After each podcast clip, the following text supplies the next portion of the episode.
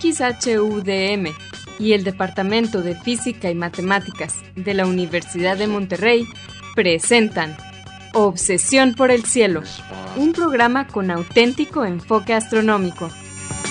Muy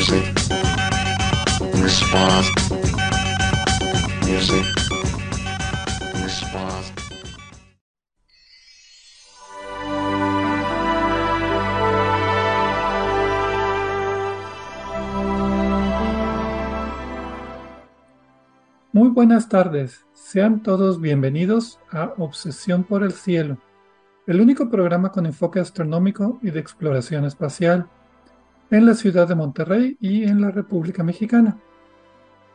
Un servidor, Pedro Valdezada, profesor adjunto de astronomía del Departamento de Física y Matemáticas en la Universidad de Monterrey, les desea la más cordial bienvenida a este programa número 1017 de Obsesión por el Cielo con fecha del martes 30 de mayo del año 2023. En este programa comentaremos y pondremos en perspectiva algunas de las noticias que se relacionan con el estudio del universo y con la exploración del espacio que se dieron a conocer en estos últimos días. Y para ayudarme con esto quiero darle la bienvenida a mi confitrión Edgar Armada. Muy buenas tardes. Muy buenas tardes, Pedro, y buenas tardes a todos nuestros amigos de Obsesión por el Cielo. Gracias por estar aquí con nosotros en un programa más, el programa 1017. Esperamos que sea de su interés. Aprovecho como siempre para mandar un saludo a algunos de nuestros amigos en Radio DEM. Eh, hoy le toca a Salia Simón, a Antonio Calderón y a Marco Cobos a ustedes y a todos los demás que nos ayudan a que la transmisión del programa salga como siempre, como todos los martes de 7 a 8 pm por Radio DEM en el 90.5 de FM. Gracias por estar allí siempre para nosotros. Y pues también gracias a todos los que nos escuchan en el radio de Monterrey, ya sea que vayan camino a casa o que estén en la oficina o en casa ya. Eh, pues gracias por acompañarnos otra vez. Recordamos que se pueden comunicar con nosotros. Nuestro correo electrónico es obsesiónporelcielo.gmail.com Obsesión por el cielo es todo en minúsculas, sin acentos ni espacios. También nos pueden dejar preguntas, comentarios y sugerencias en nuestra página de Facebook, Obsesión por el Cielo, o en nuestra cuenta de Twitter de arroba o por el cielo. Si quieren escuchar programas anteriores, también lo pueden hacer visitando la página de internet de obsesiónporelcielo.net. Ahí encontrarán, encontrarán las ligas de cada programa que almacenamos en formato de podcast y que distribuimos gratuitamente a través de nuestro sitio de hospedaje de podcast de Podbean. También en obsesiónporelcielo.net pueden encontrar cuatro audios que titulamos Un paseo por el cielo. Este fue un proyecto patrocinado por la Unión Astronómica Internacional y consiste de una serie de cuatro audios en español que describen las constelaciones, sus mitologías y los objetos de interés que encontramos en ellas. Es una para cada estación del año. Y la idea es que lo escuchen cuando están observando el cielo nocturno, no dentro de su cuarto o dentro de su casa, no. Hay que estar afuera y escuchar los audios, los guiarán por el cielo. Bien, Edgar, ¿cuáles fueron las noticias que vamos a cubrir en esta semana? Pues esta vez, eh, Pedro, vamos a hablar de la posible detección, ahora sí parece que es en serio, de un agujero negro de masa intermedia en el cúmulo globular M4. Vamos a decir por qué esto es interesante, ¿no? Y extraño y pues no inesperado, pero pues una noticia interesante.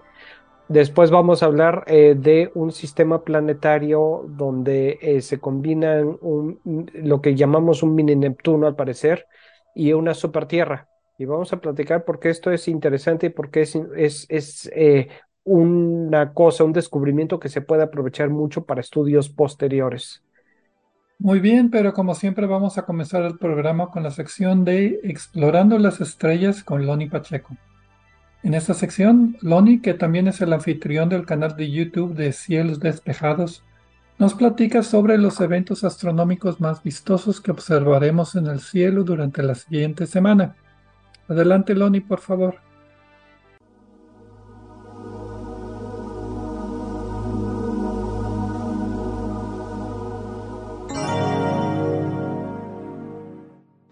Hola amigos, Soy Pablo Loni Pacheco, instructor de astronomía en el Observatorio de las Termas de San Joaquín, donde me encuentran todos los fines de semana.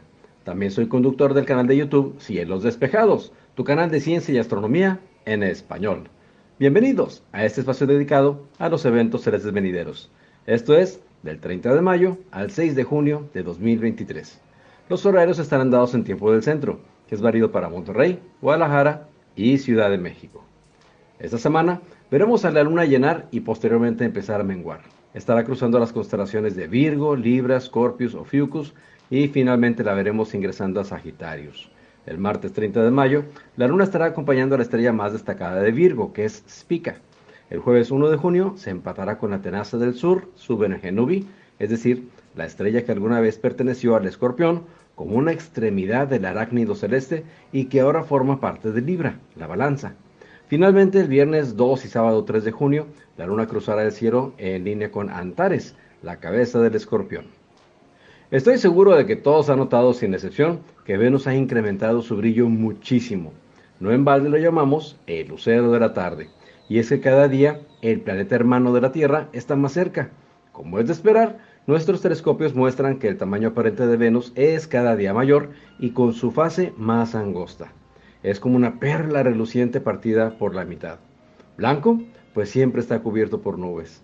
Solo cuando está muy cerca del horizonte, Venus parece cambiar de color mientras titila. Son efectos de nuestra atmósfera. Marte, que se ve un poco más arriba y anaranjado, está al doble de la distancia, así que se ve mucho más pequeñito. Y cada noche que pasa, parece acercarse más y más al cúmulo del enjambre en cáncer. De hecho, cruzará por enfrente del grupo de estrellas. La madrugada se adorna con tres planetas sobre el horizonte este. Desde la 1.15 de la mañana veremos a Saturno con las estrellas de Acuarios como fondo, a Júpiter en Aries desde las 4 de la mañana y el último en salir, también en Aries, será Mercurio, alrededor de las 4.40 de la mañana, muy pegado al horizonte y visible fugazmente.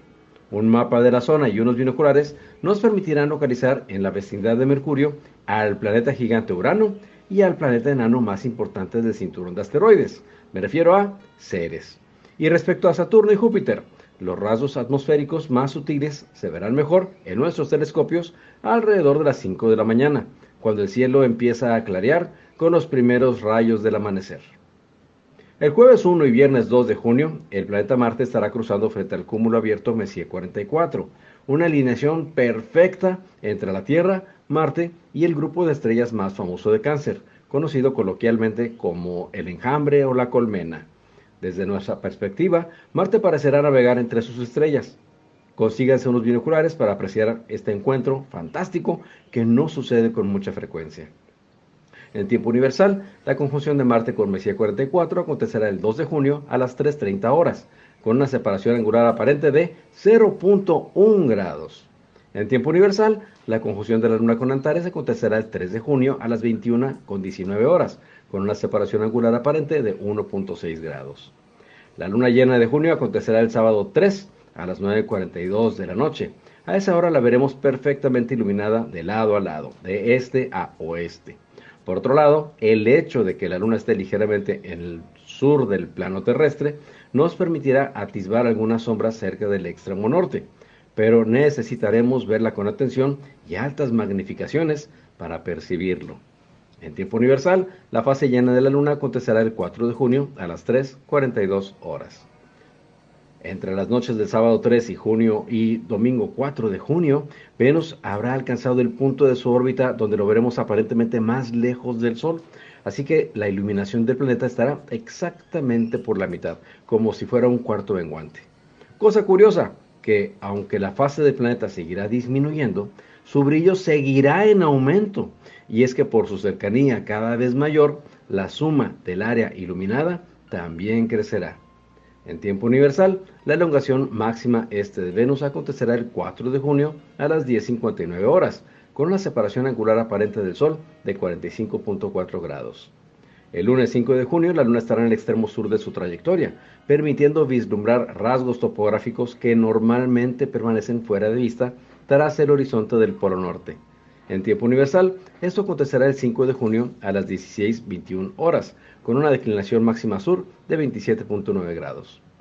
Habrá que aprovechar al máximo esta oportunidad, pues el martes 6 de junio la Luna estará en el extremo más cercano de su órbita, mostrando sus rasgos con el mayor tamaño aparente, facilitando examinar estas regiones con nuestros telescopios. En tiempo universal, el perigeo lunar acontecerá el 6 de junio a las 23.07 horas con una distancia de 364.900 kilómetros de la Tierra. Mi fanpage en Facebook es Diagonal Divulgador de Astronomía, seguido y sin espacios. Les recomiendo también darse una vuelta por la página de la Sociedad Astronómica de Monterrey. Los espero la próxima semana en Explorando las Estrellas con Loni Pacheco. Yo como siempre agradezco su amable atención y les deseo cielos despejados.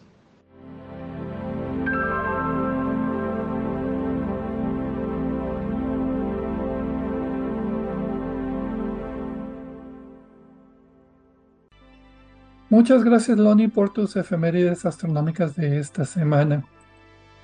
Pues bien, vamos a comenzar el programa. Como siempre, en esta primera sección tenemos algunas, una breve noticia, en este caso, acerca de un tipo de galaxias que observó el telescopio espacial James Webb, que no se habían observado antes.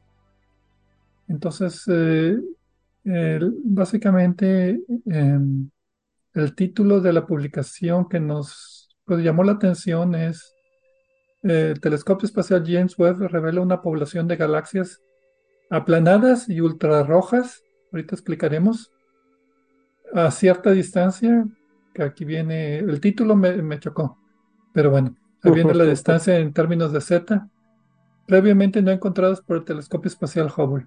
Salió en Astrophysical Journal Letters el 10 de mayo y el autor principal es Erika Nelson de la Universidad de Colorado.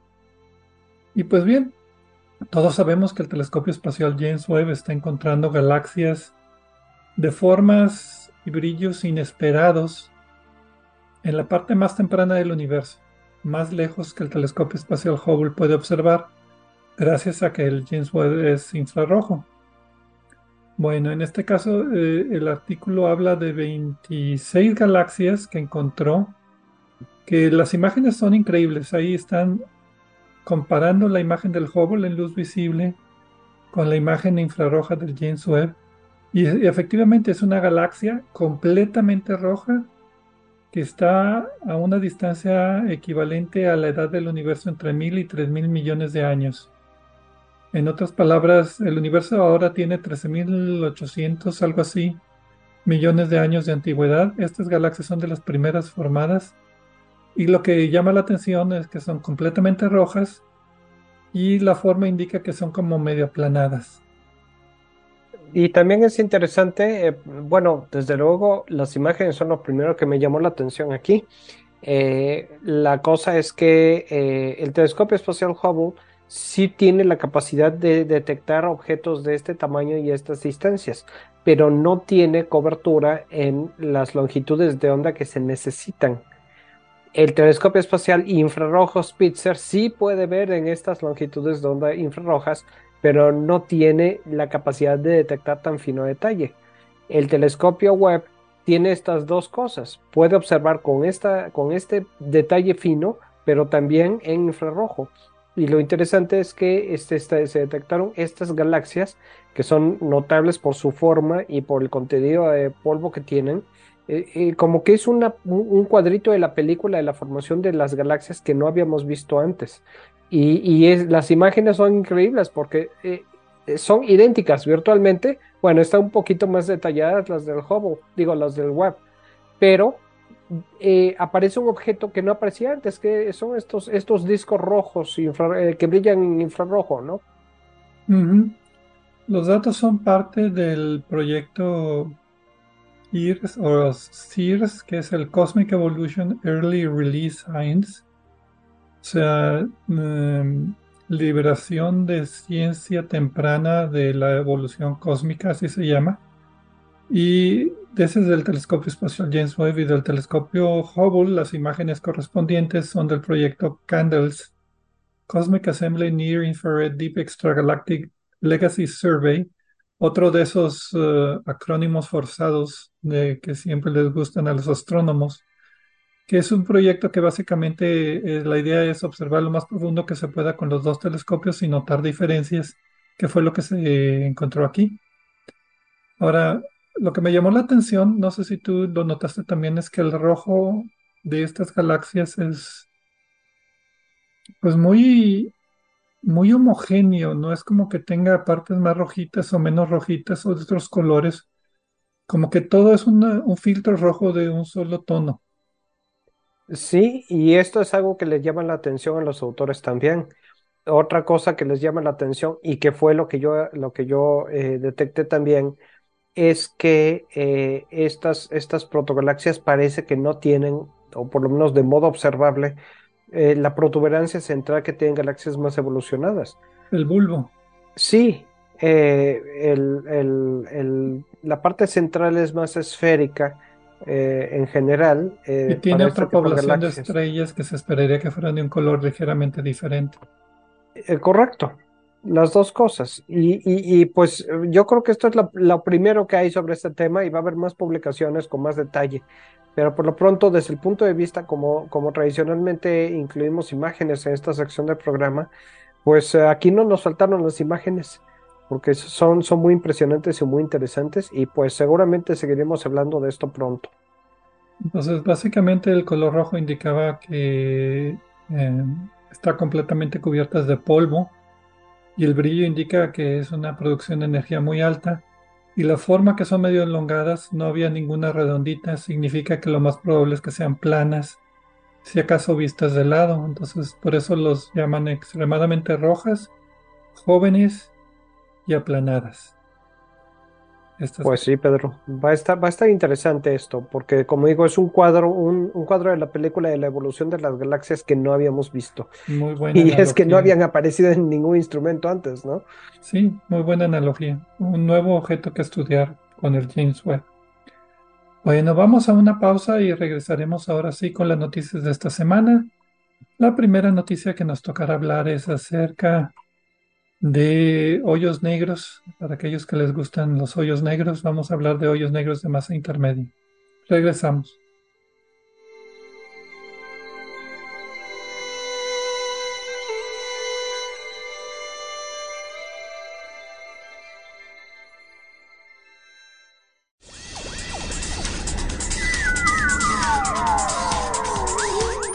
Sigue explorando el cielo con nosotros. En un momento continuamos.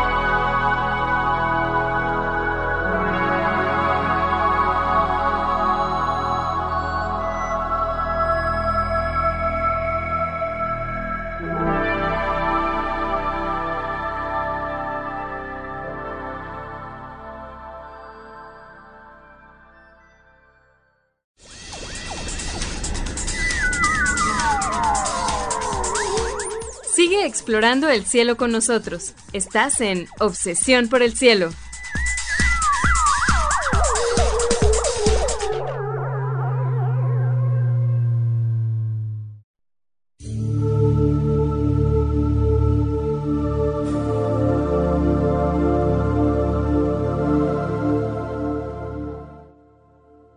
Regresamos a Obsesión por el Cielo con las noticias astronómicas de esta semana un servidor Pedro Valdés y Edgar Armada.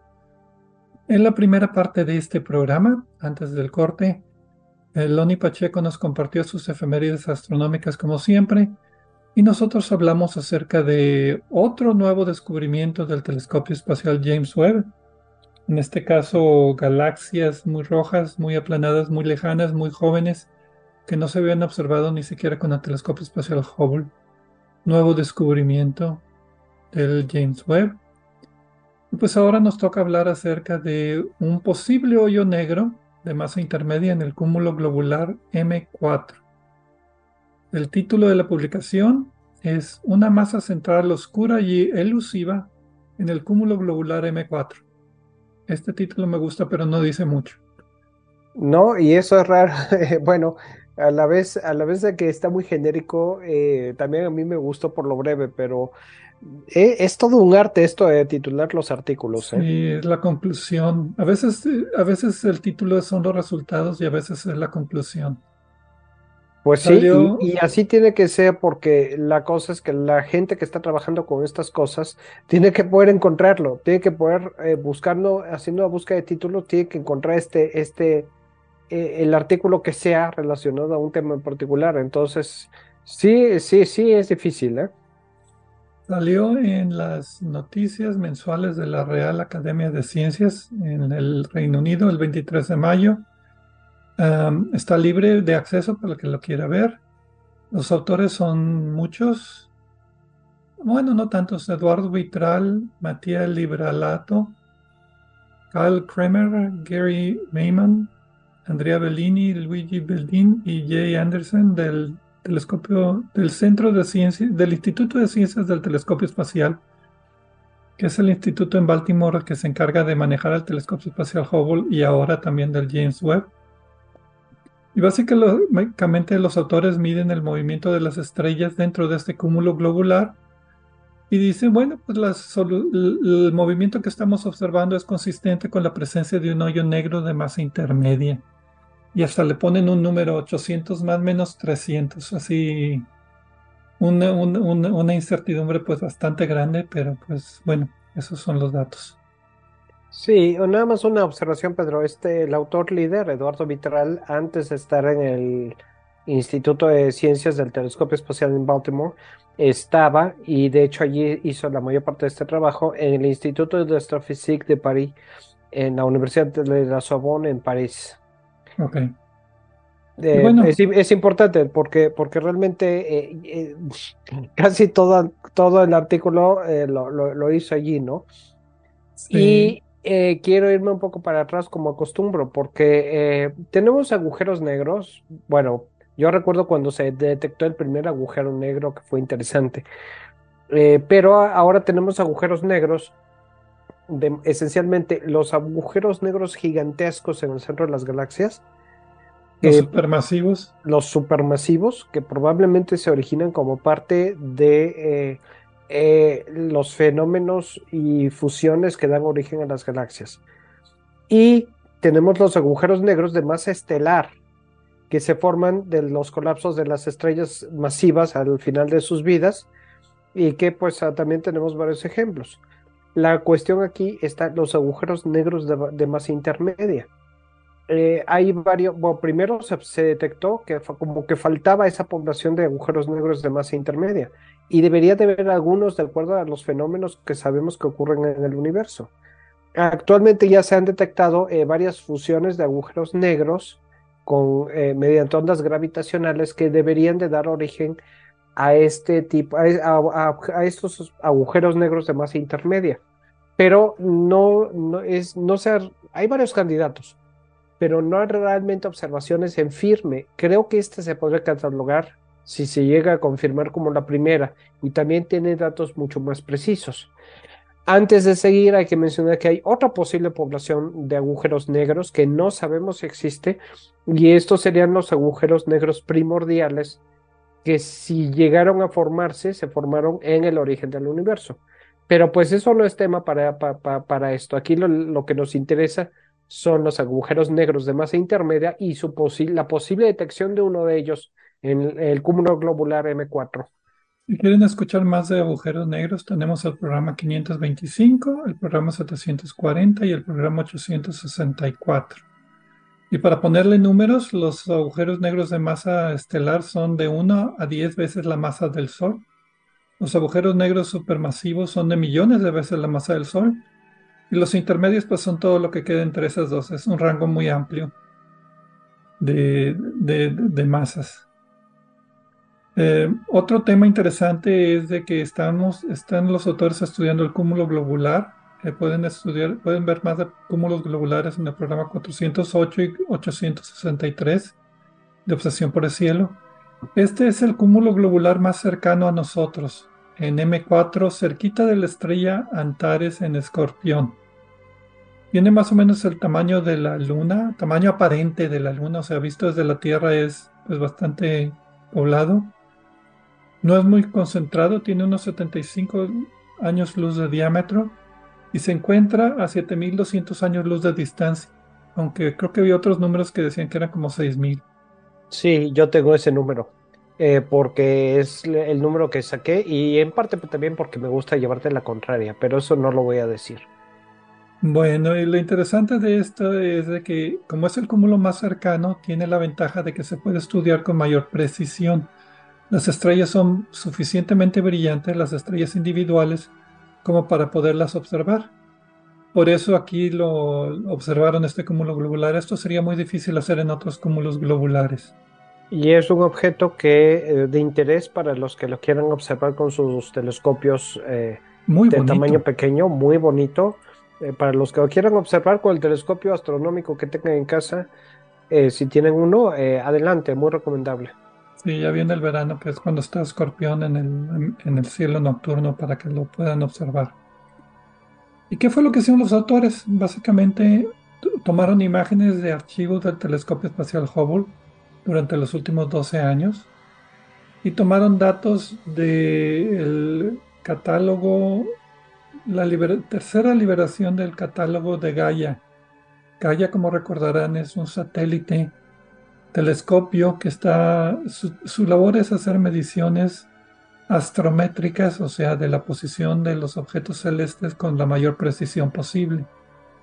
Entonces, tomaron las imágenes del Hubble y midieron la posición de las estrellas, tomaron los datos del Gaia y también midieron posición de las estrellas y lo combinaron. Depuraron el catálogo para, que, para nada más estudiar las estrellas que estuvieran más fáciles de identificar, porque hay unos cúmulos globulares que hacia el centro están tan amontonados que no se pueden ver las estrellas individualmente aquí. Este es un cúmulo medio, medio, medio abierto, no abierto, no, ¿cómo lo puedo decir? menos amontonado. Entonces, en total fueron 4.365 estrellas de la, de la, parte más interior, que fue la que observaron con el telescopio espacial Hubble. Gaia no tiene la suficiente resolución para ver esas estrellas, pero Hubble sí.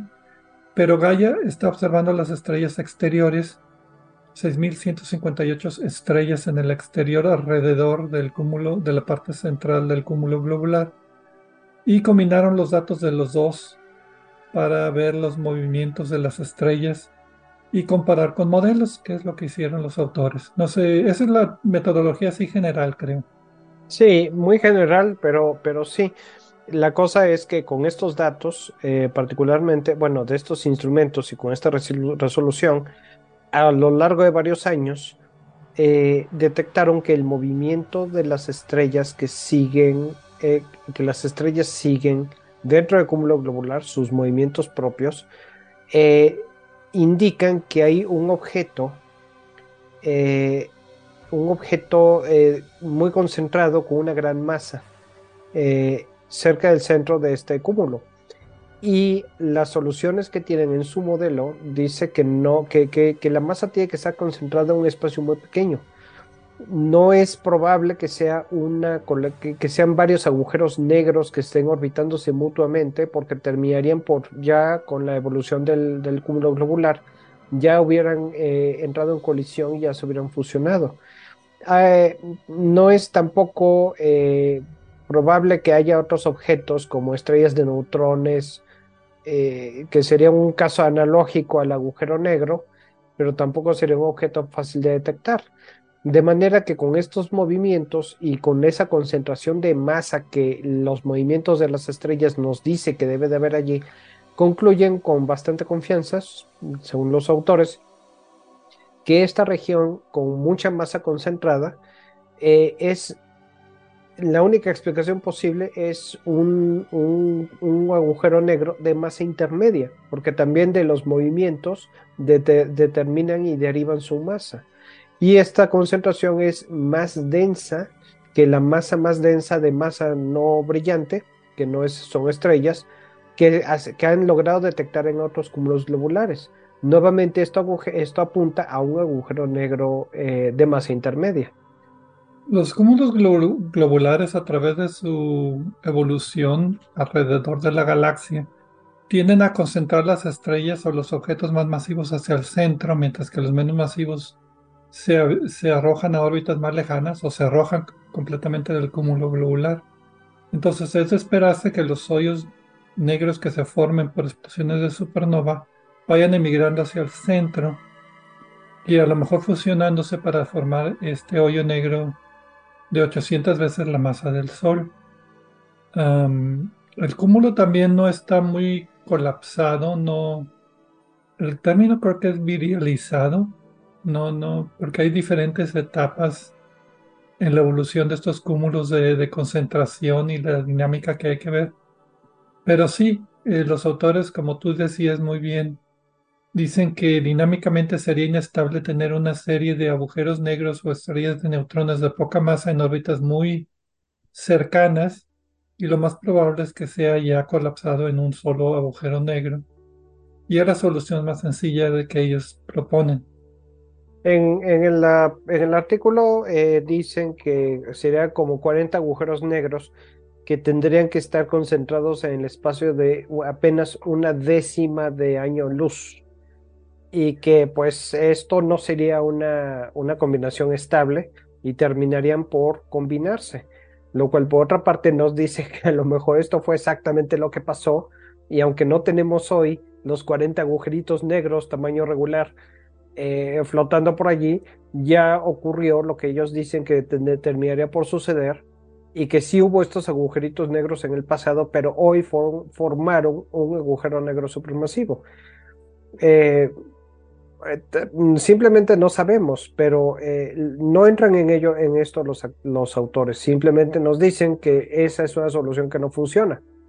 Eh, ellos piensan que debe de ser un agujero negro de masa intermedia.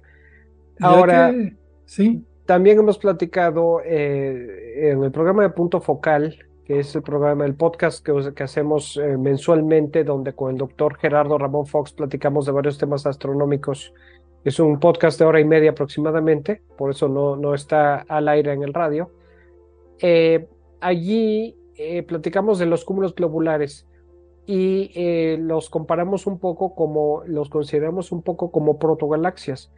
Y aquí hay dos hechos interesantes que nos hacen pensar en esto, porque por una parte, tenemos eh, uno de estos cúmulos globulares con un agujero negro en el centro que es más masivo que lo que hemos detectado en otros cúmulos globulares.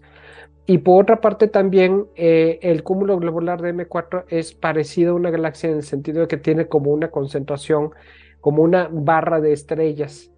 Eh, que, hace pensar con un poco de imaginación en la barra de estrellas que tienen algunas este, galaxias espirales. Entonces, eh, y no es un agujero tan, un, cúmulo globular tan pequeño tampoco, ¿no? Entonces aquí, pues la analogía o lo que uno puede pensar es, este agujero negro de masa intermedia puede ser un paso, a su vez, un paso intermedio en la formación de agujeros negros supermasivos en galaxias. O no, porque esto no está totalmente demostrado, ¿no? Son teorías que tenemos. Y hay que recalcar la dificultad de las observaciones, la incertidumbre de 800 más menos 300 veces la masa del Sol, pues sugiere que estas observaciones no son fáciles de utilizar. Tuvieron, como dije, más de 10.000 estrellas y sacar promedios de los movimientos de 10.000 estrellas. O sea, no, no, no, está en, la, en el límite de la tecnología que tenemos ahora. Y lo que sugieren los autores para mejorar los resultados, aparte de más tiempo de observación para que las estrellas se muevan pues mayor distancia, adivina qué es. Eh, Hubble y James Webb, más observaciones. Exactamente, más observaciones ahora con el James Webb. Así es de que James Webb viene al rescate, esperemos. Pues sí, y eh, ya para terminar con esto, eh, la cosa aquí es que estas observaciones, como tú dices, antes no eran posibles simplemente. Ahora tenemos instrumentos y, paciencia también con los que podemos sacar estos datos. Simplemente no es que a nadie se le haya ocurrido, es que simplemente no se podía hacer antes. Era un reto tecnológico más que científico. Mm, eh, correcto, y por otra parte, pues eh, siempre todo va a ser más observaciones porque a fin de cuentas es ciencia y nunca está acabada, ¿no? Siempre puede haber algo más y siempre hay algo más interesante y pues eso no va a cambiar, ¿no? Muy bien, bueno, pues ya vamos a una pausa y regresaremos con la siguiente noticia, que pues eh, otro tema que es de mucha vanguardia últimamente son los exoplanetas. Vamos a hablar de otro sistema y lo interesante que obtenemos de su observación. Antes de ir al corte, Pedro, eh, rápidamente, eh, les recuerdo el programa de punto focal que mencionábamos, ya va a salir mañana. El siguiente, mañana, pasado mañana, ¿no? junio? El jueves, el jueves. El jueves eh, Y seguimos hablando, en este caso, de las estrellas, en la segunda parte de nuestro programa del mes pasado. No se lo pierdan. Ahora sí, Pedro, si quieres, vamos a corte y regresamos.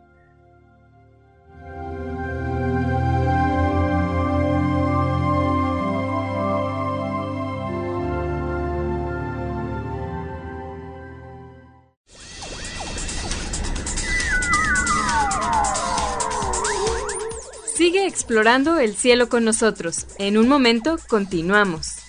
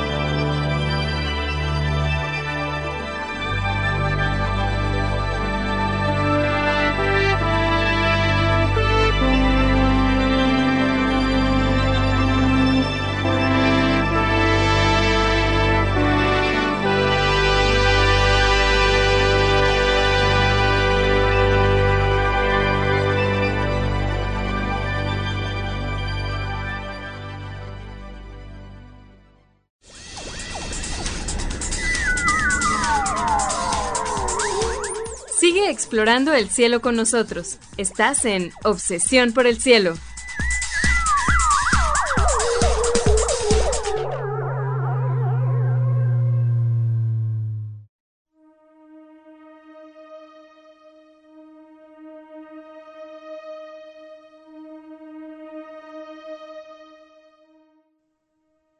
Regresamos a Obsesión por el Cielo con las noticias astronómicas de esta semana.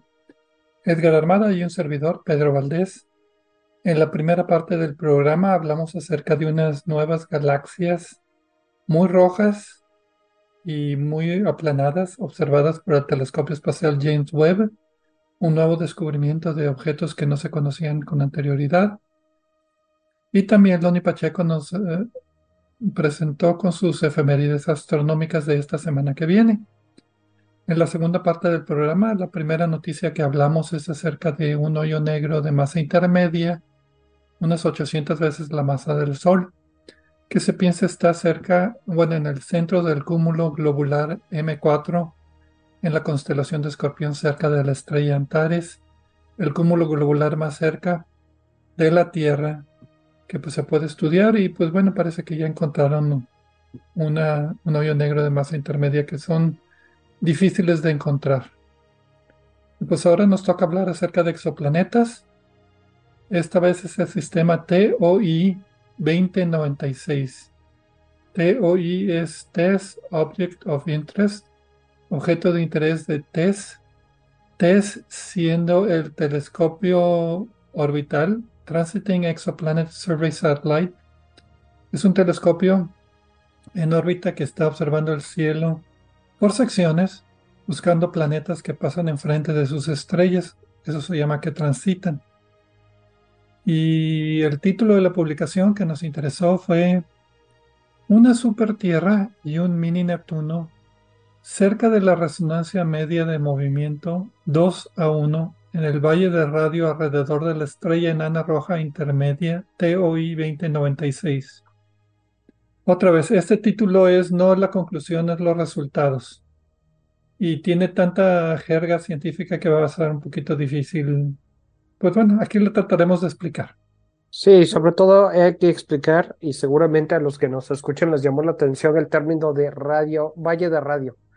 Sí, Valle de Radio. Eh, esto es casi No tiene traducción, No, no, pero bueno, no, pero salió, lo, lo podemos explicar y el artículo está disponible libremente. Salió en Astronomy y Astrophysics el 31 de marzo. Los autores son, em, ay, lo apunté Pozuelos, Rackman y otros coautores. Yo tengo eh, Timmermans, Pozuelos, eh, Rackham, eh, García y otros treinta y, treinta y tantos, o tre- como 30 autores en total, de varias eh, institu- instituciones. Universidad de Leeds, Instituto de Astronomía de Andalucía, Instituto de Astronomía Canarias, MIT. Y me interesó porque uno de los autores, ay, no lo encuentro, pero uno de los autores es eh, un astrónomo eh, em, de la UNAM, de la Universidad Nacional Autónoma de México. Tienen un telescopio en San Pedro Mártir, es un telescopio de un metro de diámetro que se llama Saint X, S-A-I-N-T-EX, que es un telescopio dedicado para eh, observar tránsitos de planetas extrasolares. Y por ello este telescopio tuvo una participación en eh, pues, eh, la caracterización de estos planetas alrededor de esta estrella y por eso lo mencionamos aquí también.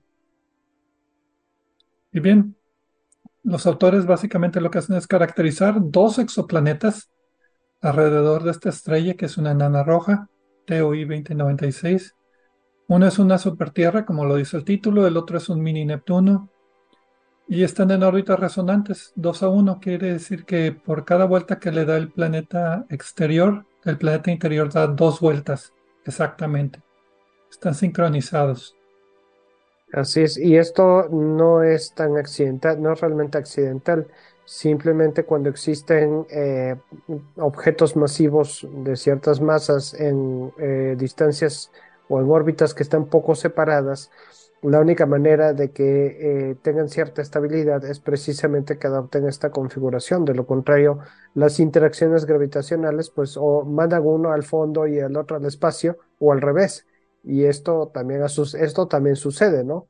Pero cuando encontramos eh, sistemas de este tipo, es eh, común encontrar este, este, este tipo de cosas. Eh, un paréntesis, Pedro, creo que la persona a la que tú te llamas, te refieres, el investigador, Cheu, perdón. Cheu o Yeu, creo que se apellida. Sí, este, ah, estaba viendo aquí el artículo. em, de hecho, creo que hay otro. em, pero en fin, si quieres, mejor seguimos con el tema. También hay investigadores de la Universidad de La Laguna en España. Eh, es común, es, es eh, hay varios trabajos en los que co- colaboran varias de estas organizaciones, como que tienen sus grupos. Sí. Entonces, este, pues sí, aquí hay. El telescopio principal que se utilizó es el TESS, que ya describí brevemente. Si quieren escuchar más el programa 701 de Obsesión por el Cielo, hablamos acerca de esta misión completamente. Es un satélite que está observando el cielo, buscando planetas que pasan enfrente de sus estrellas, detectando cómo baja el brillo de la estrella de una forma muy característica, mientras el planeta pasa enfrente de la estrella visto desde la Tierra. Entonces, lo que hacen es el satélite primero lo detecta y después utilizan telescopios terrestres. Y aquí es donde pues es la gran cantidad de autores, son varios programas, uno de ellos el TRAPPIST, el otro el Speculos. Son otra vez acrónimos que no viene al caso tratar de, de des- desenmarañarlos. Pero básicamente lo que hacen es observar con mayor precisión, con telescopios de mayor diámetro y más observaciones, no nada más la las observaciones de descubrimiento para tratar de caracterizar estos exoplanetas. De exoplanetas tenemos muchos programas de obsesión por el cielo. 596, 597, 668, 682, 771, 795. Entonces, eh, básicamente lo que estamos viendo ahora, que es parte de la astronomía moderna, es el estudiar planetas fuera de nuestro sistema solar para ver si nuestro sistema solar es estándar o es especial de alguna manera. Y este sistema TOI 2096 es una estrella enana roja tipo M4 tiene una masa al parecer del 23% la masa del Sol, el tamaño es de una cuarta parte del radio del Sol, la luminosidad es 6% la luminosidad del Sol, o sea, es una estrella muy pequeña, muy fría, tiene una temperatura en su superficie de 3300 grados Kelvin y se encuentra a 160 años luz de distancia. Entonces, estas estrellas enanas rojas son interesantes de estudiar cuando los planetas pasan enfrente porque el tamaño del planeta relativo a la estrella es pues relativamente grande y cuando pasa enfrente de la estrella tapa bastante de la luz. Entonces es mejor estudiar un planeta cuando cruza enfrente de una estrella pequeña y poco brillante que una estrella muy brillante y muy grande, porque si es una estrella muy brillante y muy grande, el cambio de brillo es muy poquito.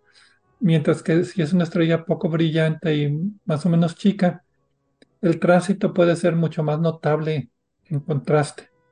También los datos, los datos del tránsito son más eh, exactos porque no solo hay que eh, detectar la diferencia de cuando el planeta pasa enfrente eh, con relación al brillo de la estrella, sino que el brillo de la estrella está variando intrínsecamente por lo que ocurre en la estrella, como ah, eh, manchas solares, eh, fulguraciones, etcétera. Y particularmente este tipo de estrellas suelen ser bastante mm, temperamentales, por decirlo de una manera eh, antropomórfica. y eso complica, los, complica todo. En este caso, tenemos la ventaja de que son planetas que orbitan relativamente cerca, esto también es importante, orbita en órbitas eh, de periodo, eh, que, recorren en pocos días, y esto es súper importante porque eso nos da más y más y más datos y disminuye el error. Es, eso es el, clásico caso, caso interesante de observar porque nos da mucha información. Sí, eh, el periodo del planeta interior es de 3.12 días comparado con 365 días de la Tierra. Y el planeta exterior es el doble, 6.38 días. Entonces, por cada dos vueltas que el planeta interior da, el planeta exterior da una vuelta. Y lo que se obtiene, y sí, y lo que se obtiene de los tránsitos es básicamente el tamaño del planeta, porque el tamaño del planeta te indica cuánta luz de la estrella está bloqueando. En este caso, para el planeta terrestre, el cambio de brillo era de 0.3% y el planeta mini Neptuno, que es el otro, es 0.6%. Es una cantidad ínfima de brillo, pero se puede detectar con telescopios terrestres de un metro de diámetro aproximadamente. Y cuando estamos hablando de tránsitos, no es tan ínfima, es bastante. Y lo que los autores encuentran es de que, bueno, el planeta interior de um, es de aproximadamente 1.2 veces el tamaño de la Tierra porque lo único que detectan aquí es tamaño. No sé si te fijaste que nada más se refieren al tamaño del planeta y no a la masa del planeta. Sí. el, planeta interior tiene 1.2 veces el radio de la Tierra, por eso es una super Tierra. Y el otro es 1.9 veces la masa, digo, perdón, el radio de la Tierra, que es más o menos la mitad de lo que sería el planeta Neptuno, por eso lo llaman mini Neptuno. Y estos radios, estos tamaños son difíciles de encontrar en la naturaleza, que esa era una de las cuestiones que ellos encontraban especialmente interesantes, que estos planetas no se dan mucho en, pues, en los catálogos de, exoplanetas que tenemos. No, y además los modelos que tratan de explicar la formación de los planetas eh, también tienen cierta dificultad, particularmente prediciendo o, logrando que se formen eh, sistemas como estos. Eh, un poco para atrás, cuando hablamos de una supertierra, estamos pensando básicamente, eh, en este caso el planeta B es el que tiene 1.2 veces eh, la, el, tamaño. El, tamaño. de la Tierra y por eso es que lo consideramos una supertierra. Pensamos que son planetas con propiedades similares a la Tierra, una composición principalmente rocosa, incluso quizá con una atmósfera porque aunque orbita cerca de su estrella, no es una estrella demasiado brillante que pudiera arrancarla toda su atmósfera, ¿no? Y el otro planeta es alrededor de 1.92 eh, veces el radio de la Tierra, y esto viene ya a ser 55% el de Neptuno. Y entonces pensamos que este planeta posiblemente esté formado de un núcleo rocoso y de hielo que esté eh, rodeado de, una capa de hidrógeno o de agua, posiblemente también atmósfera, algo similar ya más, más que a la Tierra, eh, similar a Neptuno en nuestro sistema solar. Y por eso es que se les llama super Tierra o mini Neptuno, porque es un planeta parecido a Neptuno, pero más pequeño, o parecido a la Tierra, pero más grande. Se dice que estos modelos, estos planetas, los modelos que tenemos teóricos de formación de planetas, mm, dice que debe haber más planetas con estos tamaños, pero las observaciones indican lo contrario, no los encontramos. Entonces, planetas entre una y media veces y dos y media veces el, radio de la Tierra deberían ser más frecuentes de lo que estamos observando. Entonces, por eso esto lo llaman el Valle de ¿qué era? El Valle del Radio. El Valle de Radio, sí. Se refiere al radio de, al radio geométrico de los planetas, ¿no? Que observacionalmente no se han encontrado este tipo de planetas. Entonces, eso debe de tener cierta implicación con los modelos de formación de planetas si no los estamos observando, quiere decir de que no se dan en la naturaleza con tanta frecuencia. ¿Es un efecto de selección o nuestros modelos teóricos de formación están de alguna manera incompletos y no nos dicen por qué no están estos planetas tan abundantes como se esperaba? Entonces, el hecho de que estos planetas tengan, bueno, por lo menos el mini Neptuno, que tenga el tamaño en el valle este de, pues tiene implicaciones interesantes a la hora de estudiarlo. También ah, es, interesante que es una estrella de masa relativamente pequeña con planetas bastante masivos. Eh, hay un caso eh, que comentamos eh, en las últimas semanas, no recuerdo en cuál de nuestros programas, donde lo más notable era precisamente eso, que había un planeta o varios planetas de masa muy grande orbitando a una estrella de masa pequeña, una otra pequeña enana, enana roja. Esto me recuerda un poco a eso. No es tan extremo el caso, pero eh, sí tenemos eh, definitivamente confirmación de que se pueden formar planetas de masas grandes, respetables, alrededor de estrellas mucho menores que nuestro Sol. Y pues eh, viendo hacia futuro, los autores dicen que hay que calcular la masa de los planetas.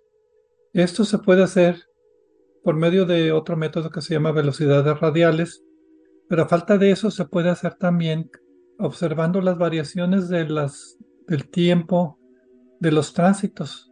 Los planetas están en resonancia, entonces se afectan mutuamente y la hora del tránsito varía dependiendo de si el otro planeta lo está trayendo o lo está estirando o lo está empujando. y entonces midiendo esas variaciones de tiempo de los tránsitos se puede medir o se puede complementar la, la, masa de los planetas junto con velocidades radiales. Entonces los autores dicen que eso falta de hacer. Y también que este es un caso ideal para el telescopio espacial James Webb, otra vez al telescopio espacial James Webb, para que estudie el espectro del planeta mientras está pasando enfrente de la estrella para tratar de caracterizar la atmósfera. Que ya lo han hecho varias veces en otros sistemas. Eh, pues sí, y por último, eh, la cuestión aquí es eh, que encontramos, encontramos un caso perfecto o casi perfecto de estudio, y por eso la recomendación de seguir estudiando con, con, otros instrumentos, ¿no? Muy bien. Ok, bueno, pues con este sistema exoplanetario terminamos el programa de esta semana de Obsesión por el Cielo. Muchas gracias a todos por estar aquí una hora de su semana con nosotros escuchándonos hablar de astronomía y nos vemos la próxima semana.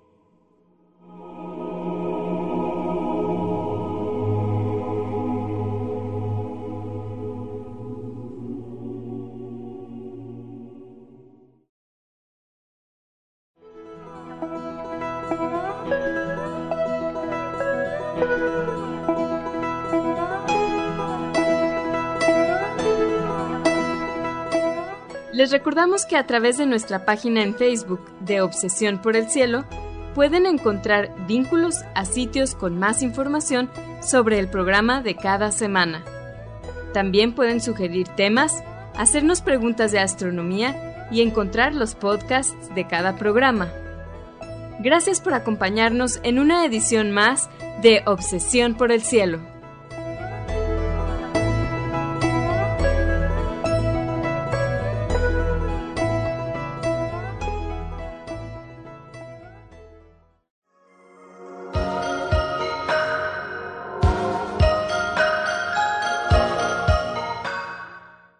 Sintonizas XHUDEM 90.5 frecuencia modulada, 3000 watts de potencia, transmitiendo desde el Laboratorio de Medios de la Universidad de Monterrey. Avenida Morones Prieto 4500 Poniente, Colonia Jesús M. Garza, San Pedro Garza García, Nuevo León, México. Radio UDEM 90.5